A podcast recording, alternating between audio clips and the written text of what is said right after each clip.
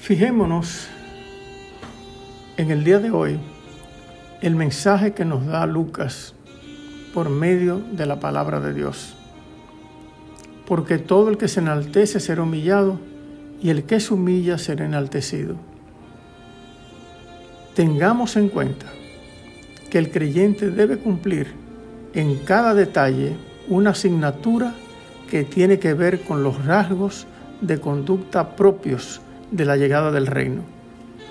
Que si se quiere entrar en él, hay que hacerse pequeño sin pretender ser justo, porque la verdadera grandeza es la que tenemos ante Dios.